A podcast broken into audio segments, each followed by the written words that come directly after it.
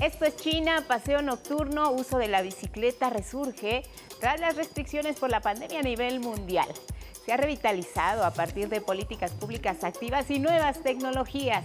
Redes sociales y plataformas de comercio electrónico destacan el aumento en el interés por el ciclismo durante 2020 y el auge en la venta de estos instrumentos deportivos y también del equipo. Por lo general, los ciclistas chinos pagan más de 13 mil yuanes, aproximadamente 1.800 dólares, por una bicicleta plegable de alta gama. Son viajes largos. Se dice incluso que China ha tenido una larga historia de amor con las bicicletas.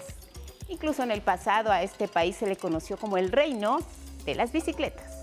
De aquí que ahora miles de personas retoman su uso para que además de que den un paseo económico, lo hagan de forma ecológica, es sano para la salud. Es China, la bicicleta vuelve tras la pandemia.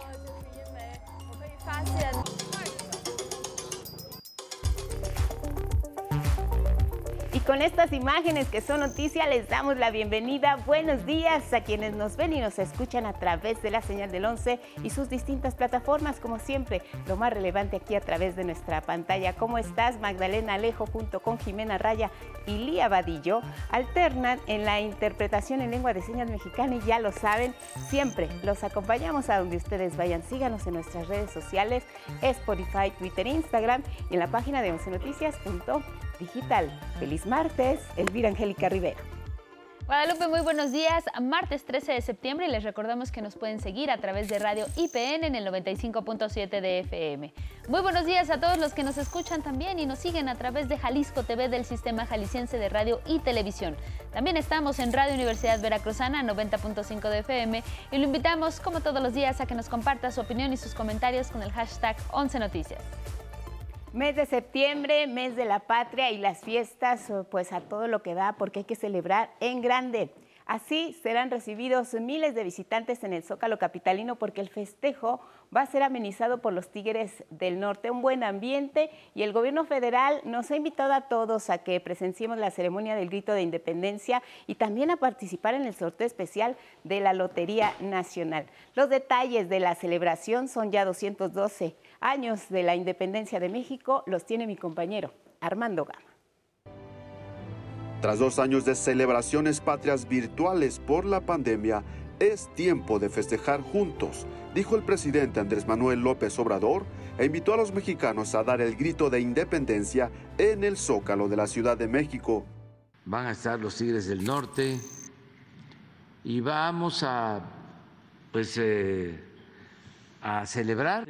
También pidió a la población participar en el sorteo conmemorativo al Día de la Independencia en la Lotería Nacional, que rifará 240 millones de pesos y lotes en exclusiva zona de Sinaloa. Lo recaudado, aseguró, será destinado a la construcción de la presa Santa María, precisamente en Sinaloa. El primer mandatario reveló que para estas fiestas patrias, el gobierno federal invitó a personajes como los expresidentes de Uruguay, José Mujica, y de Bolivia, Evo Morales, además del padre y hermano del periodista Julian Assange, así como a familiares de los luchadores sociales César Chávez y Martin Luther King. Anticipó que el desfile cívico-militar del 16 de septiembre estará dedicado a la Guardia Nacional van a participar también eh, servidores públicos encargados de la seguridad pública, de garantizar la paz, la tranquilidad, de conseguir que vivamos en un país seguro y con justicia. López Obrador aclaró que en la ceremonia ya no hablará sobre la defensa de la soberanía energética. No hace falta, aseveró, porque el presidente de Estados Unidos, Joe Biden, refrendó en una carta su respeto a los recursos energéticos de nuestro país. 11 Noticias, Armando Gama. Elementos de la Guardia Nacional, del Ejército, de la Fuerza Aérea y la Marina estarán presentes en el desfile militar del 16 de septiembre. Ahí demostrarán la preparación que han adquirido y que cada día ponen en práctica para ayudar a la población en casos de emergencia y también a combatir la delincuencia. Mi compañero Salvador Martínez nos tiene la historia del grupo USAR y también de los integrantes del Plan Marina que desfilarán en el Zócalo de la Ciudad de México.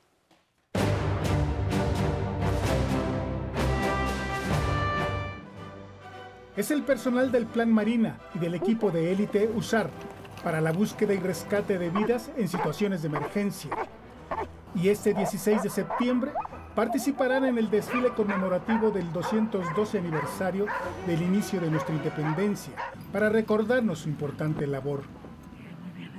Entre los 2.500 elementos que integrarán el contingente de Marina en el desfile cívico-militar, estarán héroes y heroínas del Plan Marina que participan en etapas de preparación, verificación, incursión y recuperación en apoyos a la población civil.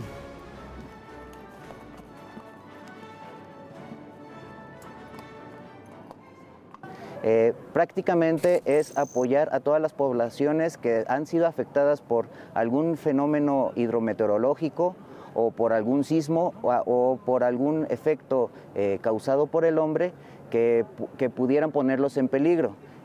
También desfilarán hombres y mujeres del grupo USAR Marina, adiestrados en la búsqueda técnica, estructuras colapsadas, rescate acuático, extracción vehicular, rescate en vertical y espacios confinados con el apoyo de sus binomios caninos y su tecnología de última generación. El equipo USAR que tiene como misión más que nada la localización, evacuación y extracción de personas tanto vivas como fallecidas en caso de zonas de desastre. En el caso de esta, de esta cámara que tenemos aquí, nos va a servir no nada más para ubicarla visualmente, también eh, va a servir para poder inclusive eh, interactuar con la víctima, que quiere decir que tiene un, eh, un micrófono y que en lo cual nosotros podemos escuchar a la víctima o podemos hablarle. También tiene un altavoz que podemos hablarle a la víctima. La Marina presente en la atención de emergencias y también en el desfile de independencia. Con las imágenes de Miguel Escobar y Ángel González, Salvador Martínez, 11 Noticias.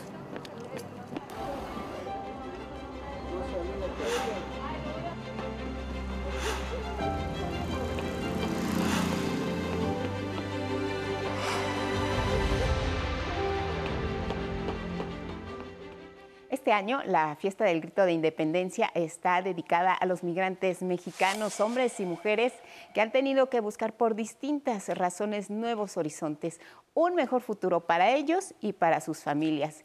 Y en esa búsqueda han dejado atrás a su país, a su familia, padres, madres, hermanos, y no los han visto incluso por años.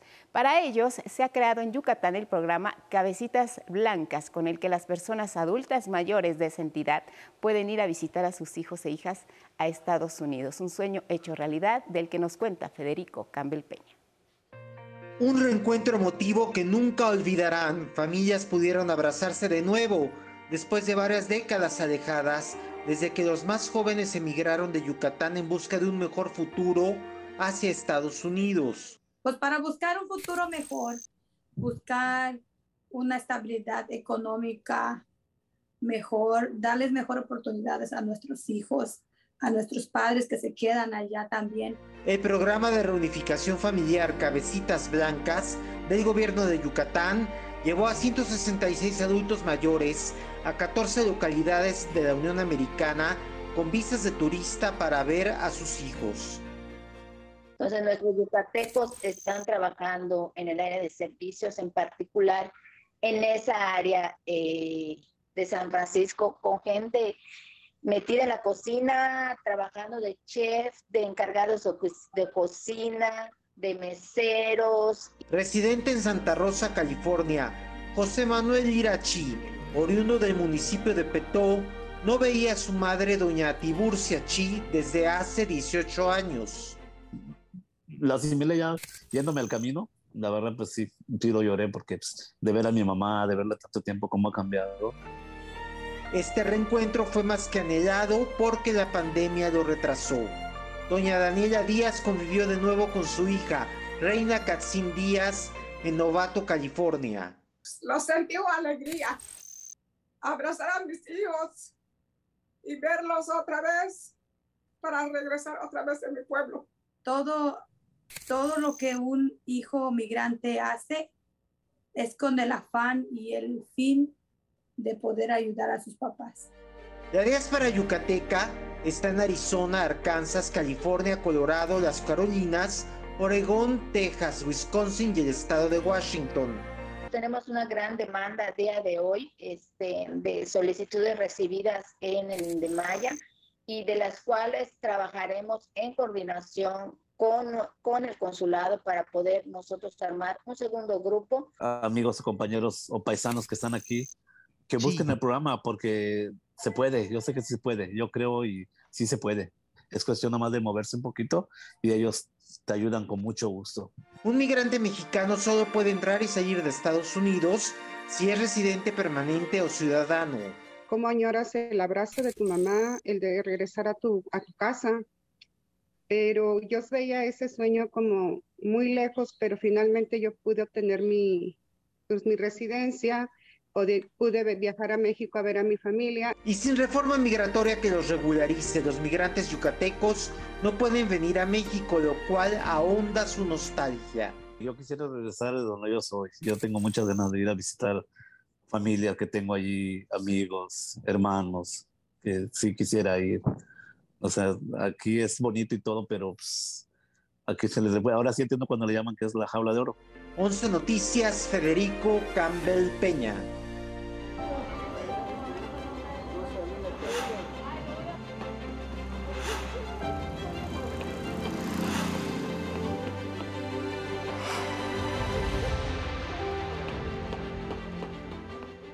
Compartimos otra historia de migrantes. Se trata de Brigitte Baltasar.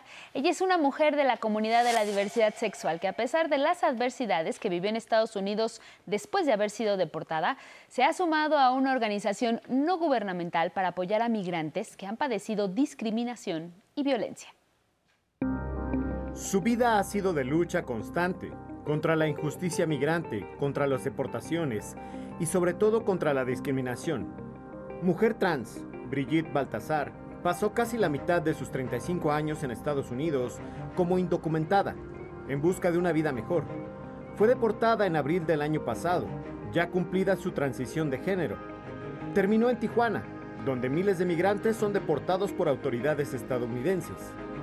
En un albergue para migrantes decidió sumarse al proyecto de acompañamiento y orientación de la ONG al otro lado. Yo personalmente he pasado por unas situaciones súper, súper fuertes.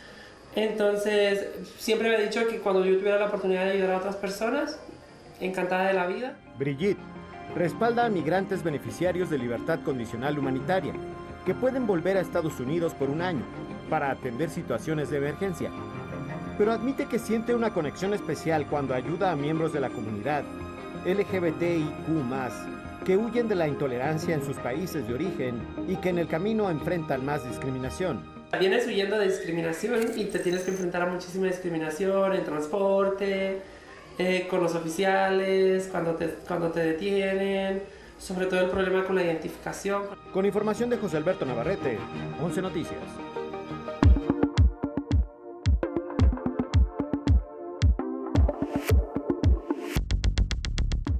Muy buenos días, arrancamos los deportes con la intensa serie del béisbol mexicano.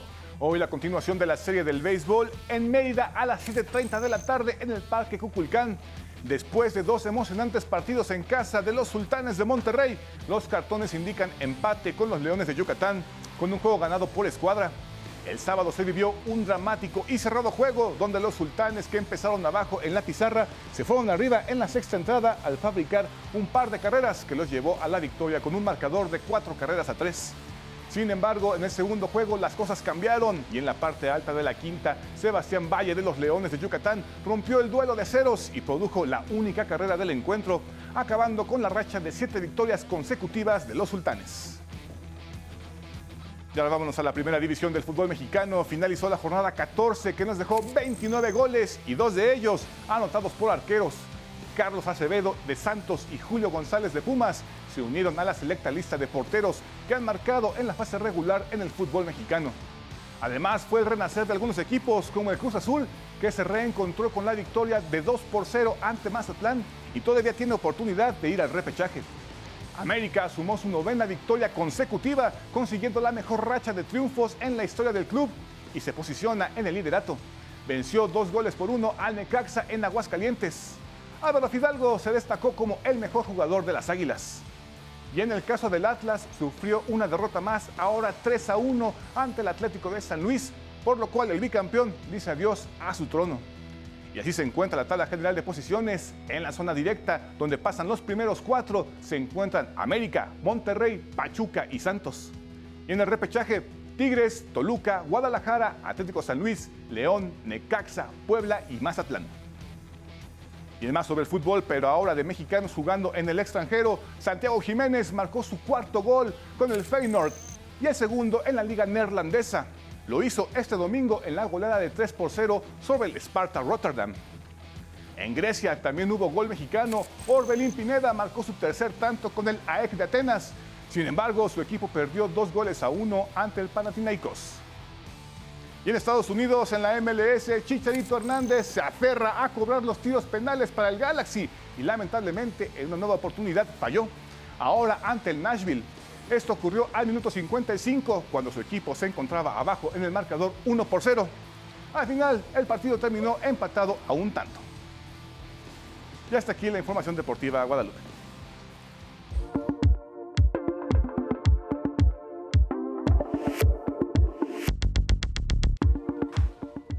Muchas gracias, Gabriel. Vámonos con portales, información importante, algunas planas para ustedes esta mañana para que salgan bien informados. Por supuesto, el portal de Casa de Once Noticias. Esta mañana le tenemos un reportaje especial que se titula Monzón busca oportunidad para menores con padres vinculados a casos de feminicidio una ley que podría retirar la patria potestad a los padres que se encuentren vinculados precisamente a este tipo de delito. Además de esta información, por supuesto, la nota nacional más relevante, información internacional, mercados financieros, todo lo que usted desee en información en nuestro portal las 24 horas del día, 11 noticias.com digital. Vamos a revisar otra página electrónica, es la de, sin embargo, esta mañana con la información que tiene que ver con el PAN. Es una fuerza marginal en el Estado de México y Coahuila y sin el PRI el futuro se oscurece. Señala a detalle que con la fractura de la Alianza Va por México, cada partido tiene que enfrentar sus propias cifras y el PAN pierde al aliado que ha gobernado ambos estados desde 1939. La historia se comenzará a escribir el próximo año con las elecciones intermedias en Coahuila y en el Estado de México. En junio es la cita 2023. Ya les contaremos entonces, el proceso electoral arranca este mes de septiembre. Vamos a revisar ahora otro de los portales. Polemón dice en su información principal, miedo a ser detenido, Peña Nieto no acudió a la boda de su hija y es que asegura que el expresidente no asistió el pasado sábado a la boda de su hija Paulina, quien se casó con Fernando Ten Alonso en una discreta ceremonia en Las Lomas. Recordemos eh, que el expresidente Enrique Peña Nieto está en Europa, vive cómodamente y bueno, decidió no acudir y seguramente pues ahí está la inquietud de este portal Polemón. Vámonos ahora a otro portal, plataforma digital, ¿Qué nos dice Contralínea? Hoy el especial Cárteles Mexicanos entre la insurgencia criminal y la propaganda negra.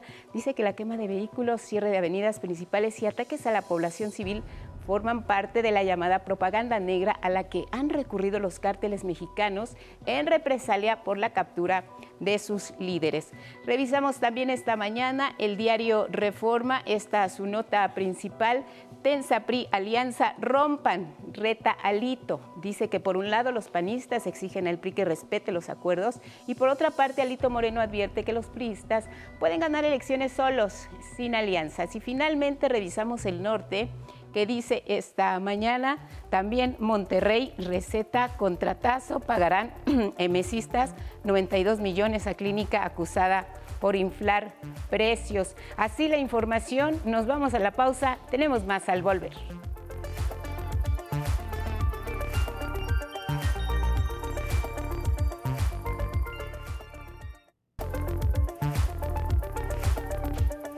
Son las 6.30 en el centro del país. Gracias por continuar en la señal del 11. El presidente Andrés Manuel López Obrador cuestionó a Naciones Unidas y la Organización de Estados Americanos por guardar silencio sobre casos de violaciones a derechos humanos, como las del periodista australiano Julian Assange. El mandatario mexicano dijo que esos organismos internacionales se tienen que reformar. Y ahí andan los organismos alcahuetes supuestamente defensores de derechos humanos de la OEA o de la ONU preocupados cuando en su momento guardaron silencio. Tanto la ONU como la OEA y otros organismos se tienen que reformar. Nos cuestan mucho y no dan resultados. Actúan de manera tendenciosa. Y cuando digo nos cuestan mucho es ganan en dólares y ni se despeinan, no trabajan y hay que estarles este, pagando. Y son así como intocables, se sienten como miembros de los, del gobierno del mundo. Entonces, ya, basta de eso. El presidente ha manifestado que un error de mediación entre algunos de estos organismos internacionales es la guerra en Ucrania. De ahí que anticipó este 16 de septiembre, en el marco del desfile cívico-militar, ofrecerá un discurso para promover la paz, con el que planteará a los gobiernos un pacto para terminar con el conflicto bélico. De que haya un comité de mediación integrado por el primer ministro Modi, por el Papa Francisco y por el secretario general de la ONU, Guterres, para que de inmediato se inicien conversaciones tanto con el presidente de Ucrania como el presidente de Rusia. El Comité de Mediación tendrá como uno de sus objetivos lograr una tregua internacional de cinco años plazo en que no haya conflictos ni intervenciones armadas y se cancelen todos los ejercicios bélicos y prácticas nucleares. Detalló que la propuesta formal será presentada por el canciller Marcelo Ebrard ante la Asamblea General de la Organización de Naciones Unidas.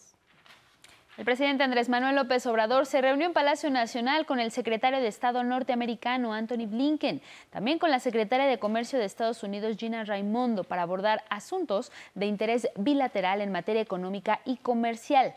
El encuentro duró alrededor de dos horas y también acudieron el secretario de Relaciones Exteriores Marcelo Ebrard, la secretaria de Economía Tatiana Cloutier y los embajadores de México en Estados Unidos Esteban Moctezuma y de la Unión Americana en nuestro país Ken Salazar.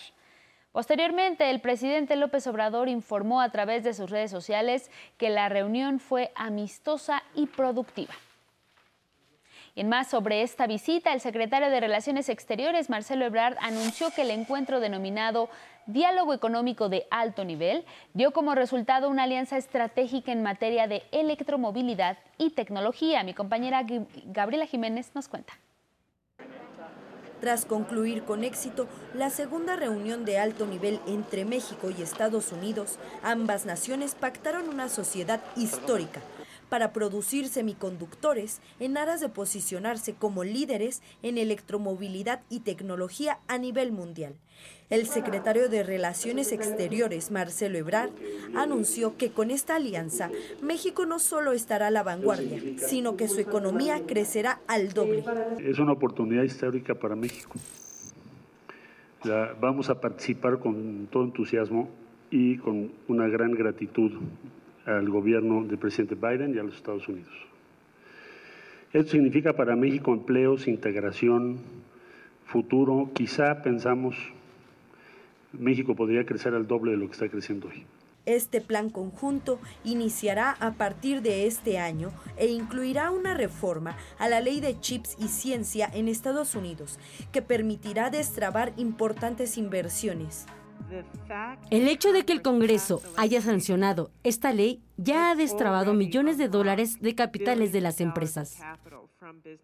Por su parte, la secretaria de Economía, Tatiana Cloutier, destacó que para dar seguimiento a los avances se realizarán reuniones semanales. En el tema de poder ir dándole seguimiento a estos acuerdos, el hecho y el compromiso ha quedado una vez más establecido para que las reuniones por temas sean semanales y que podamos seguir dando frutos importantes. En tanto, la secretaria de Comercio de Estados Unidos, Gina Raimondo, adelantó que a partir del primer semestre del próximo año, las empresas estadounidenses arrancarán con el plan de inversión de 40 mil millones de dólares en México que pactaron con el presidente López Obrador. Ya comenzamos el proceso de trabajar con las partes involucradas en los Estados Unidos y esperamos que los primeros fondos van a ser invertidos en la primera mitad del próximo año. Al concluir la jornada, el secretario de Estado, Anthony Blinken, destacó que son más las coincidencias con México. Tenemos que concentrarnos en la producción de energías limpias, pero también, al hacer esto, buenos trabajos, buenos centros de trabajo con mejores sueldos, que van a ser trabajos del futuro. Esto es parte de la conversación que hemos tenido con el presidente hoy y esto es también parte de la visión de México. En octubre, ambos países sostendrán una tercera reunión en Washington para tratar temas de seguridad. Con imágenes de Cristian Meléndez y Alan Chincoya, 11 Noticias, Gabriela Jiménez. En otros temas, el presidente Andrés Manuel López Obrador aseguró que mantener las Fuerzas Armadas en las calles hasta el año 2028 le conviene a todas y todos los mexicanos. Así respaldó la iniciativa del PRI que va en este sentido, es Armando Gama. A todos nos conviene que las Fuerzas Armadas continúen garantizando la seguridad de la población, enfatizó el presidente Andrés Manuel López Obrador al respaldar la iniciativa presentada por el PRI en la Cámara de Diputados para prolongar hasta el 2028 la presencia del Ejército y Marina en tareas de seguridad pública. Sí sería bueno que legalmente se le permitiera al Ejército y a la Marina que nos sigan ayudando en labores de seguridad. A todos nos conviene, es nuestra seguridad. Recordó que en marzo de 2024 concluye el plazo para que las Fuerzas Armadas brinden seguridad y se pronunció por renovarlo. En su conferencia matutina, el presidente exhortó a la oposición a dejar la politiquería y apoyar la iniciativa de la diputada federal priista Yolanda de la Torre. Yo no debería darles consejos, pero la llevan de perder porque la gente quiere la seguridad, necesita la seguridad, es su derecho que se les proteja. Para garantizar ese derecho, dijo, hay que hacerlo sin violar la Constitución. Ahora a los que se rasgan las vestiduras se les olvida que se utilizaba el ejército para tareas de seguridad pública, incluso se usó al ejército para declarar la guerra, sin consultar al Congreso. López Obrador refirió que las encuestas demuestran que el 80% de los mexicanos está a favor de confiar su seguridad en las Fuerzas Armadas. Incluso propuso evaluar cada seis meses la actuación de los uniformados. También planteó consultar públicamente a los ciudadanos si debe o no continuar la Guardia Nacional adscrita a la Defensa Nacional, aunque reiteró que se requiere de una corporación profesional, ajena a intereses políticos y que no sea manejada por inexpertos. El Ejecutivo además pidió a los gobernadores de oposición respaldar la permanencia del Ejército y Marina en labores de seguridad. Que no se queden callados, porque nos piden que intervenga el ejército, que intervenga la marina, incluso reconocen que ayuda el ejército, que ayuda la marina, pero cuando se trata de defender el que puedan legalmente las Fuerzas Armadas ayudar en la tarea de seguridad, Silencio. 11 Noticias, Armando Gama. En este mismo contexto, el Partido Revolucionario Institucional en la Cámara de Diputados defendió también su iniciativa de mantener al ejército en las calles en la lucha contra el narcotráfico. A muchos les gana el odio que tienen contra Morena, o tal vez el odio que le tengan al presidente, y entonces todo lo que se proponga para la construcción del país está mal. No, de esto no se trata, hombre. Se trata de tratar de arreglar las cosas. Ahora, cada quien es dueño de su voto. Lo que sí es que cada quien es responsable en su distrito. Y cada quien es responsable de lo que diga la gente. Y sacar al ejército, meter al ejército en los cuarteles, sacarlo de la lucha contra el narcotráfico, costaría, costaría vidas. Vidas que quedan en las conciencias de nosotros. Ante la amenaza del PAN y PRD de romper la coalición Va por México, si el PRI no desiste de esta iniciativa para prolongar la estancia del ejército en las calles, el líder nacional priista Alejandro Moreno afirmó que su partido no será quien termine con este acuerdo político. Nosotros no vamos a ser quienes rompan esa coalición, si ellos quieren romper, que la rompan ellos y le van a tener que dar cuentas al pueblo de México. Así de sencillo. Nosotros estamos con la razón porque hoy lo que necesita el pueblo de México son resultados, es una estrategia eficaz. En Chiapas, elementos de la Marina aseguraron 1.700 kilogramos de cocaína, así como una embarcación menor. En esta acción fueron detenidas ocho personas. El decomiso representó un duro golpe económico al crimen organizado de casi 500 millones de pesos. Reportes indican que para la detención de los ocupantes de la lancha, las autoridades iniciaron un operativo que orilló a una persecución en alta mar, sin que se generara intercambio de balas y se procediera a dicho aseguramiento tras unos minutos de iniciada la redada. En información sobre los mineros atrapados en Pinabete, allá en Coahuila, la Fiscalía General de la República obtuvo órdenes de aprehensión contra los tres dueños de la mina, también una ficha roja para que la Interpol los busque en casi 190 países. Asimismo, la Fiscalía solicitó al Instituto Nacional de Migración emitir también la alerta migratoria con el fin de ubicar cualquier intento de los imputados de salir del país. De acuerdo con las investigaciones, los tres son probables responsables de delitos de fuero federal. Vamos con información de nuestra casa de estudios. El director del Instituto Politécnico Nacional acudió personalmente a la Escuela Nacional de Ciencias Biológicas para dar a los estudiantes su respuesta al pliego petitorio, como una muestra del gran compromiso que existe para resolver los problemas de la comunidad politécnica. Mi compañera Judith Hernández nos tiene más información. El Instituto Politécnico Nacional está en proceso de negociación con las y los estudiantes de las diferentes unidades académicas para dar respuesta a las diversas problemáticas planteadas por el alumnado de esas escuelas, en algunas de las cuales se han registrado paros de labores. Como parte de esta apertura al diálogo, el director general del IPN, Arturo Reyes Sandoval, acudió a la Escuela Nacional de Ciencias Biológicas para hacer entrega de la respuesta al pliego petitorio y con ello construir consensos que permitan reanudar las clases a la brevedad posible. La comunidad de la NCB analizará el documento en asamblea y dará a conocer sus resolutivos. En una sesión de trabajo de cuatro horas, el director general del IPN también dialogó con una comisión de alumnos de la Esiquia Zacatenco para atender sus demandas prioritarias. Se acordó que en un plazo de cuatro semanas se realizará la adquisición y entrega de reactivos, materiales y suministros para los laboratorios en la Unidad Profesional Interdisciplinaria de Ingeniería Campus Guanajuato, autoridades del IPN, encabezadas por la abogada general del IPN, María de los Ángeles Caso Cisneros, se reunieron con 300 estudiantes de dicha escuela, con quienes acordaron la entrega de las instalaciones, dos días después de recibir la carta compromiso por parte de las autoridades. Dicho documento contendrá los acuerdos que incluyen que una vez que se reanuden las actividades en el plantel, se realizarán mejoras en edificios, laboratorios y espacios deportivos.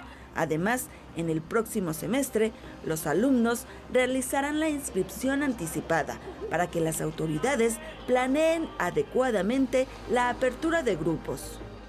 En la Escuela Superior de Ingeniería Textil diversas autoridades realizaron un recorrido de inspección por las instalaciones para resolver algunas de las peticiones de la comunidad. se observó la necesidad de dar mantenimiento a la maquinaria del plantel y se hizo una evaluación de la materia prima e insumos que hacen falta para adquirirlos a la brevedad posible.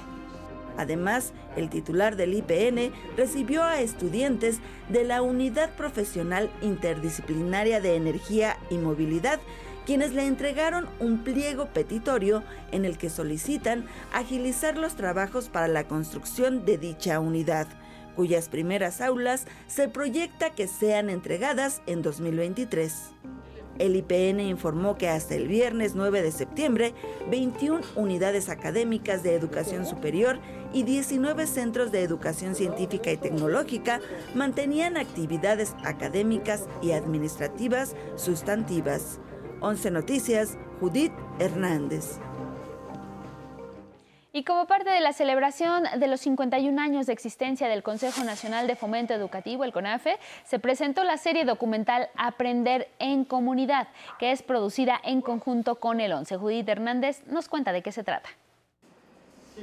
Durante más de medio siglo, el Consejo Nacional de Fomento Educativo, CONAFE, ha llevado la educación a las comunidades más alejadas y vulnerables del país desde el 11 de septiembre de 1971, atiende a los más pobres de entre los más pobres. Como parte de las celebraciones de este 51 aniversario, el 11 presentó la serie documental Aprender en Comunidad, producida junto con el CONAFE.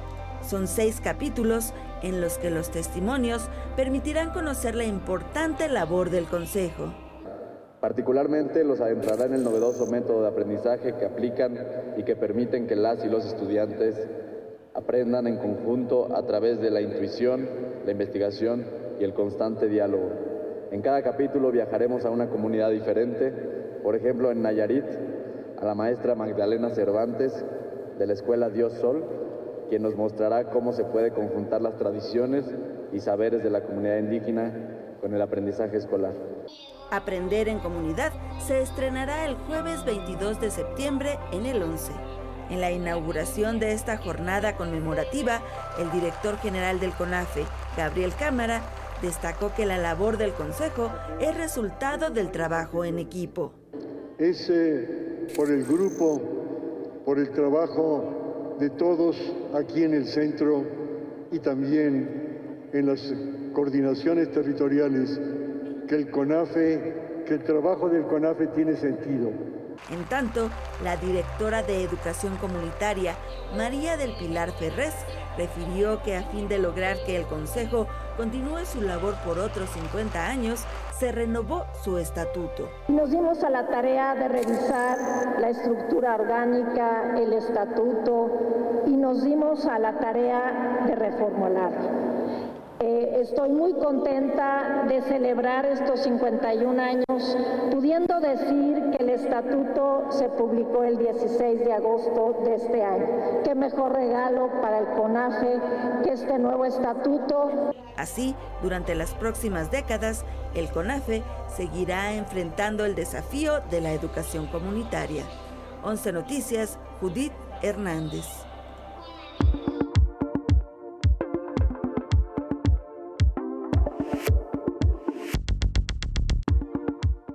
Buenos días, esta es la información de Ciencia y Tecnología para hoy.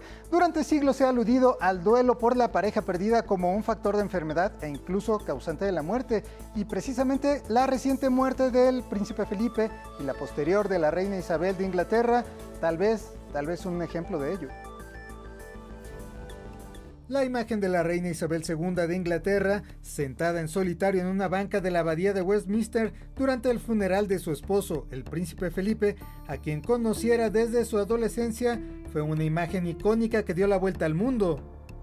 Un año después, la misma reina falleció. Tan temprano como en el siglo VIII a.C., los textos homéricos hacen referencia a las consecuencias del duelo por la pareja, y aunque aún hoy en día es controversial, todo indica que el corazón sí se rompe. Hace unos años un estudio publicado en JAMA International Medicine por Ian Carey de la Universidad de St. George en Londres encontró que quienes habían perdido a su cónyuge eran más propensos a un ataque al corazón en los siguientes 30 días. Las posibles razones se relacionan con el estrés como desencadenante de problemas de presión arterial, frecuencia cardíaca y coagulación de la sangre. Uno de los estudios clásicos sobre el tema es el de Janice Keikold Glass de la Escuela Estatal de Medicina de Ohio, quien analizó a mujeres que habían enviudado en los últimos seis meses y encontró que tenían niveles más bajos de linfocitos, una respuesta inmune más lenta y niveles más altos de anticuerpos. Peter Stone, profesor de medicina en Harvard, coincide en que el estrés asociado a la viudez claramente causaría estragos en el sistema nervioso, condición frecuente entre mujeres. De acuerdo con la Oficina de Censos de Estados Unidos, a principios de este siglo, casi la mitad de las mujeres mayores de 65 años eran viudas, pero en 2020 disminuyó a una de cada tres. Sin embargo, hay tres mujeres viudas por cada viudo. Sarah Wilcox de la Universidad de Carolina del Norte y sus colegas revisaron el estado de salud y estabilidad mental de casi 3.000 viudas en Estados Unidos, encontrando un significativo impacto negativo en la salud mental. Hace unas semanas, Ashton Berdery de la Universidad Estatal de Pensilvania y su equipo usaron datos de la encuesta de salud y envejecimiento y jubilación de la Unión Europea para revisar los datos de viudez previo a la pandemia y durante la primera ola en mayores de 50 años, evaluando el riesgo para la salud en un total de más de 100.000 personas. Los datos indican que enfrentan riesgos extremos para su salud mental. Así que morir de amor, despacio y en silencio puede ser algo verdadero. Morir de amor, despacio y en silencio sin saber si todo lo que he dado te llegó tiempo. 11 Noticias, Carlos Guevara Casas. Esto fue todo en la información de ciencia y tecnología para hoy. Que pase usted un buen día.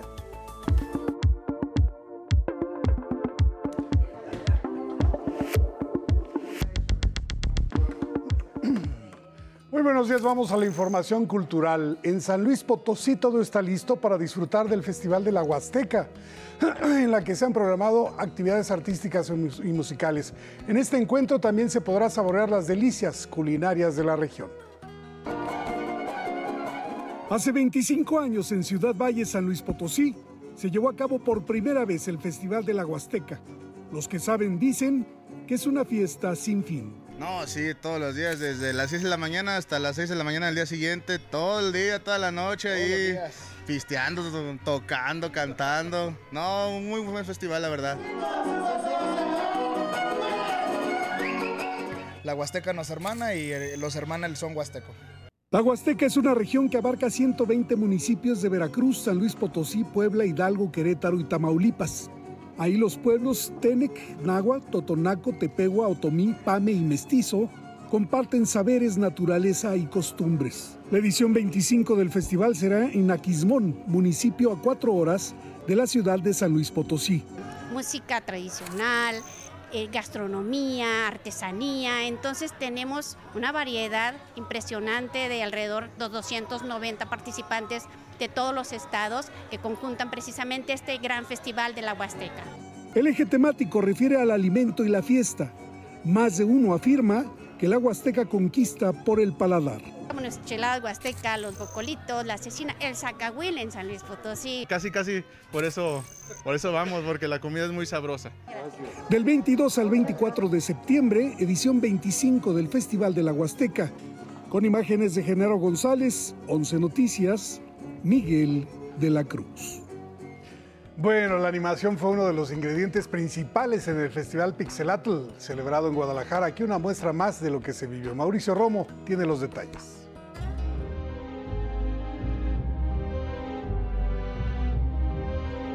El talento mexicano se hizo presente en la decimoprimera edición del Festival Pixelatl, como el caso de los hermanos Ambriz y su equipo, creadores de la serie animada Sustos Ocultos de Frankelda, un proyecto animado que ha tenido impacto mundial con la plataforma HBO Max.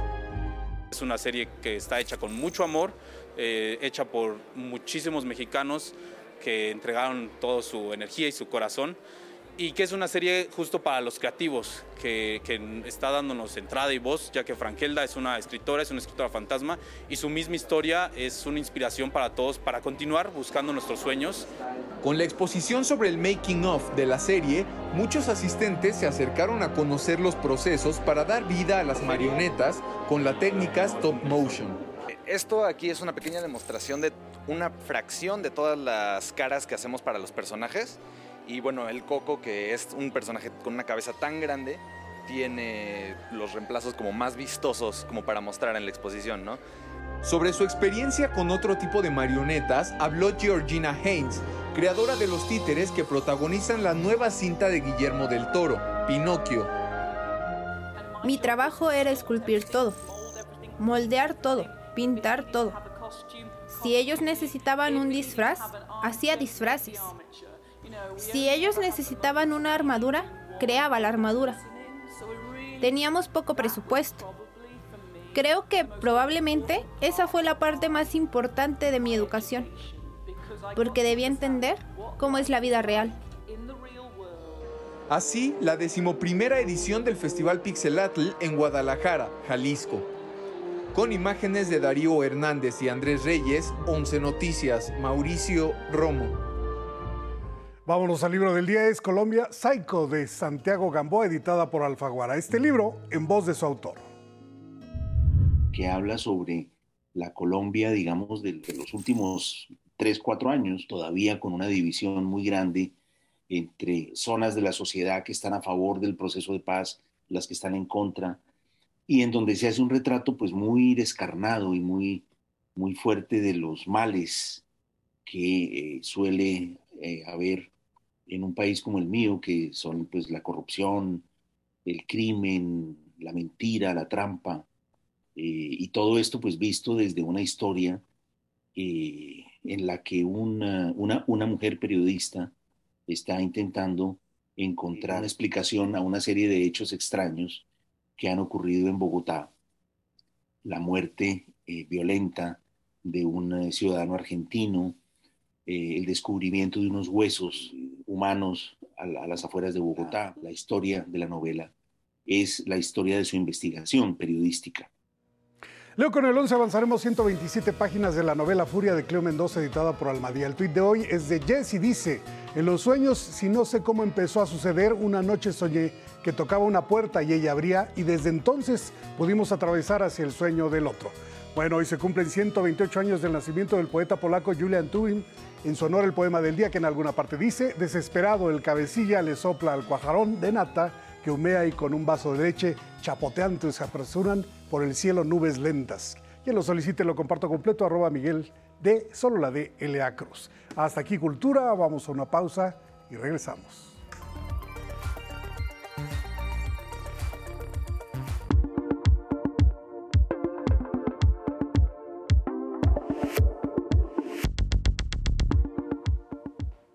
Martes con Federico Lamón, el análisis internacional y hoy toca Chile y el referéndum, los resultados del 4 de septiembre. Bienvenido. Colega Lupita, buenos días. Inexplicable que una mayoría de chilenos optara por el no al nuevo proyecto constituyente que significaba una ruptura, Lupita, con la constitución redactada por el general Augusto Pinochet Ugarte allá por 1980. Y entre otras cosas, debo destacar, Lupita, ¿cómo es posible que una minoría eh, de los pueblos originarios dijera que no, por un lado? ¿Cómo es posible que la mayoría de los chilenos dijera no a una nación democrática y social? ¿Y cómo es posible que de 13.9 millones de chilenos que asistieron a las urnas, entre ellos más o menos el 70% también dijera no al presidente Boric? Detrás de ello, Lupita, se da una campaña sin precedente por parte de los grupos conservadores derrotados en diciembre, seis meses antes de este proyecto del constituyente. El presidente no dobló las manos. Él tenía dos años cuando se llevó a cabo aquel referéndum en el que los chilenos dijeron no a la dictadura para iniciar un proceso a la democracia se, construyó con un modelo de la concertación, Más o menos 33 partidos políticos participaron en ese proceso que llevó a Patricio Aylwin y a Eduardo Freire Vistagle a la presidencia y a ocupar la titularidad del Palacio de la Moneda. Pero, ¿qué está ocurriendo en Chile como primer planteamiento, colega Lupita? Y mira, lo, lo, que acusaban a Gabriel Boric, también sus opositores, era que él se estaba dedicando a promover este asunto y promover eh, su candidatura más allá de dedicarse después a gobernar. Era lo que le reclamaba la oposición. Decían, ¿cómo es posible que ya que tenemos eh, enfrente un proceso tan importante como un plebiscito, el presidente esté en otras cosas y no se dedique a gobernar? ¿Qué falló en la estrategia de Gabriel Boric para que este resultado fuera el rechazo a la nueva constitución? El político agnóstico. Eso dijo el Mercurio de Chile un diario que capitalizó los errores de la izquierda, según ellos, con el presidente Allende Gossens, y precisamente en el marco del 50 aniversario del cruento golpe militar, este medio impreso, como otros con una tendencia similar al expresidente, al excandidato Cast y al presidente Piñeiro, impusieron sus reales. Y el presidente tal vez se confió, pensando en que declarar un Estado pluriétnico favorecería a ese nuevo Chile que él planteó en su campaña por la cual derrotó a Cast y se convirtió así en el mandatario más joven del continente. Pero también, Lupita, hay una mala situación económica, el efecto pospandémico permea y particularmente este sistema de pensiones que se cayó luego de que Augusto Pinochet y sus economistas lo plantearan como un modelo en eh, Chile. Ciertamente Chile fue como la Suiza de América Latina, pero para un grupo solamente, para la clase gobernante y para los grandes consorcios, como dice el presidente Boric. Ahí fue el error. Mm, tal vez menospreciar la fortaleza de quienes derrotó en las elecciones de diciembre del año pasado. Está en curso ya el desarrollo de esta nueva carta, esta nueva constitución. Él ayer toma la decisión de impulsar un plan económico que deberá incluir y que deberá dejar fuera tras el resultado del plebiscito. Un modelo de economía social como él lo planteó en diciembre del año pasado. Y el segundo de los temas, incorporar en lo social realmente a las minorías, pero que ellos entiendan que la redacción de la constitución, de la próxima constitución, realmente beneficiará a esos grupos de las minorías. De lo contrario, Chile vivirá en una transición democrática truncada y con el fantasma del pinochetismo cerca del Palacio de la Moneda. Que sería lo más grave, Federico. Sin duda alguna. Muchas gracias. Colega, Lupita, buen día. Te vemos el próximo martes. Regresamos al estudio de Once Noticias para compartirles el estado del tiempo. Arrancamos en el centro del país. Se pronostica cielo medio nublado que se despejará a media tarde para posteriormente dar lugar a nublados y lluvias ligeras por la noche, así como una madrugada fresca para mañana miércoles. Si usted habita en el sur del país, Chiapas o Oaxaca, le invitamos a extremar precauciones porque se esperan lluvias muy fuertes que pueden causar crecimiento rápido de ríos y arroyos y reblandecimiento de pendientes y cerros. Por ello, manténgase atento a todos los avisos de protección civil. Gracias a quienes nos acompañaron a través de Radio Instituto Politécnico Nacional y a través de nuestras redes sociales. Que tenga un excelente martes. Guadalupe, muy buen día. Igual para ti, Elvira Angélica Rivera, y gracias en casa como siempre por su atención y compañía. Viene Diálogos en Confianza. Buenos días.